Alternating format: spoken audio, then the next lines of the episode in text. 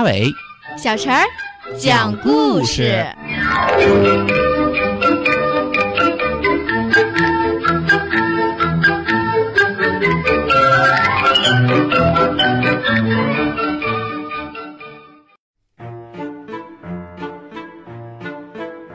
请听故事：小马驹元宝宝。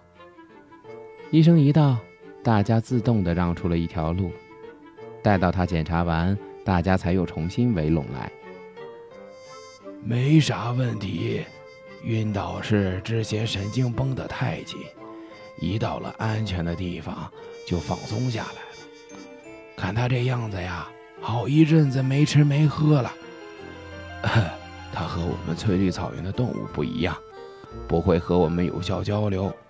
大概呀，从小就是在人类世界里长大，才退化的这么厉害。他长期不奔跑锻炼，哎，身体虽然看起来强壮，哎，其实还是很虚弱的。那怎么办？要把他送回到人类世界去吗？不行，他好不容易逃出来，干嘛还要把他送回去呀？有人提出了反对意见。他在我们草原上会不习惯的。虽然他也是动物，但和我们不一样。有什么不一样？留下来，我们照顾他，慢慢的他不就可以适应了？元宝宝看着大人们七嘴八舌的，你一言我一语的为黑熊争论起来，心里有些难受，忍不住看向旁边的苏里。别担心。熊大婶会给这个同族的黑熊找到解决之道的。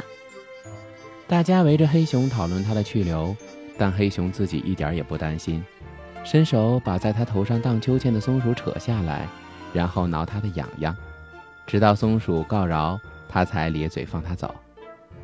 元宝宝看着黑熊这一举动，拉着苏里就要往前靠。我也要去和他玩儿。苏里叹息一声。你是希望他留下来，还是被送到人类世界？考虑到他的个人生活情况，似乎是回到人类世界好一些。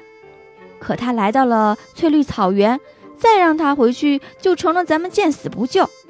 虽然他退化的厉害，但还是我们动物的一员。元宝宝有些左右为难的吼道：“哎呀，我也想不出好办法了。”不过，我希望他不要回去，他可是我捡到的。苏里眯着眼睛，我觉得大人们不会把他送回去的。